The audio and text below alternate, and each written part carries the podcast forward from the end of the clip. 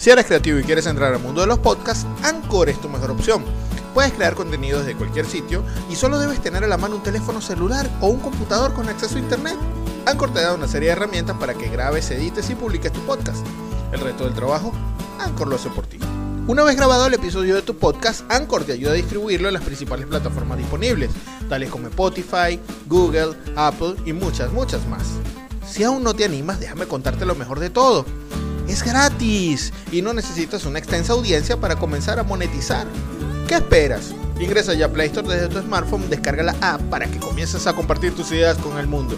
También puedes ingresar al sitio anchor.fm para que tu creatividad le dé la vuelta al globo.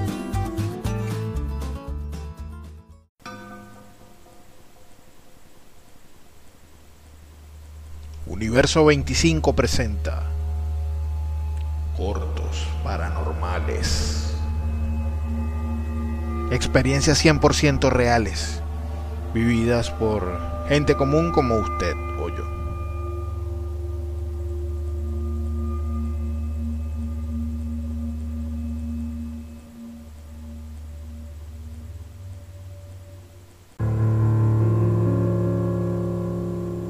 Aquella mañana el hijo de Amelia se levanta gritando y llorando.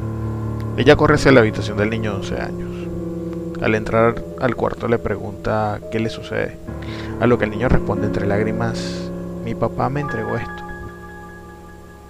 El niño sostiene las manos juntas a la altura del pecho. Lo que sea que el pequeño tenía entre las manos no era visible para Amelia. El niño está notablemente afectado por la situación que acaba de experimentar. Amelia establece rápidamente que el niño acaba de despertar de un mal sueño. Ella entiende que hay razones más que suficientes para que su hijo se encuentre alterado anímicamente, pues hace muy pocos días José Antonio, el padre del niño, falleció en un hospital de la ciudad a causa de una peritonitis. José Antonio desde muy joven anduvo en malos pasos. Esto lo llevó a la cárcel un par de veces por varios años. Por esta obvia razón, el hijo de Amelia realmente disfrutó muy poco de la compañía de su padre. Desde que fue encarcelado por última vez, a José Antonio le fue bastante mal.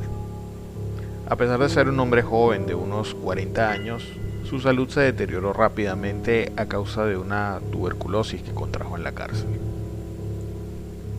La mañana estructura policial, que era responsable de la custodia en el sitio donde José Antonio estaba recluido, impidió que pudiera asistir oportunamente al médico para tratarse la tuberculosis.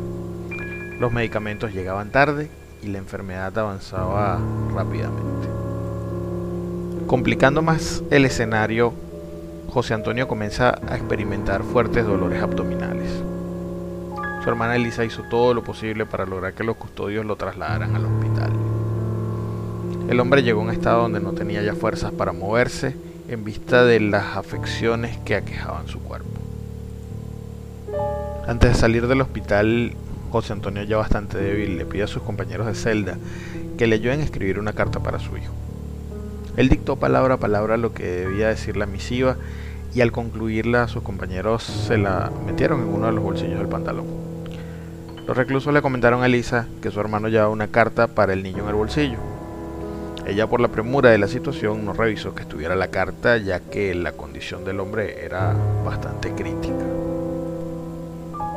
José Antonio es trasladado al hospital donde fallece a las pocas horas. Los dolores abdominales que soportó por varios días obedecían a una peritonitis que aunada a su tuberculosis maltratada terminó causándole la muerte. El protocolo de funerales y enterramientos por la pandemia solo permitió que se sacara el cadáver del hombre desde el hospital directo al cementerio, para que unos pocos familiares se despidieran de él. La rapidez de las gestiones y las restricciones ya comentadas no permitieron que su hijo asistiera para poder darle el último adiós. Luego del entierro, Elisa revisa las pertenencias y prendas de su hermano buscando la carta que debía entregarse al hijo de José Antonio. Sin embargo, nunca la consiguió.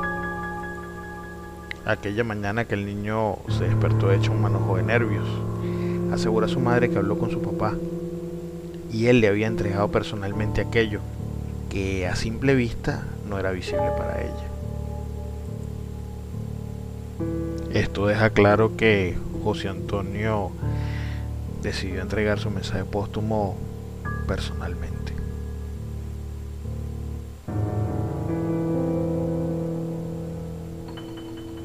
Si te gustó nuestro contenido, compártenos tu comentario, suscríbete, dale like a la campanita para que te llegue la notificación de actualizaciones de nuestro canal de YouTube Universo 25. También puedes escucharnos en Anchor FM y las principales plataformas de podcast. Síguenos en las redes sociales, arroba universo25 en Instagram, arroba u25 en Twitter y en nuestro correo electrónico universo25 gmail.com. Si deseas compartir tu experiencia paranormal y que la relatemos en este espacio, por favor escríbenos. Quien moderó para ustedes, Francisco Galíndez. Hasta el próximo episodio.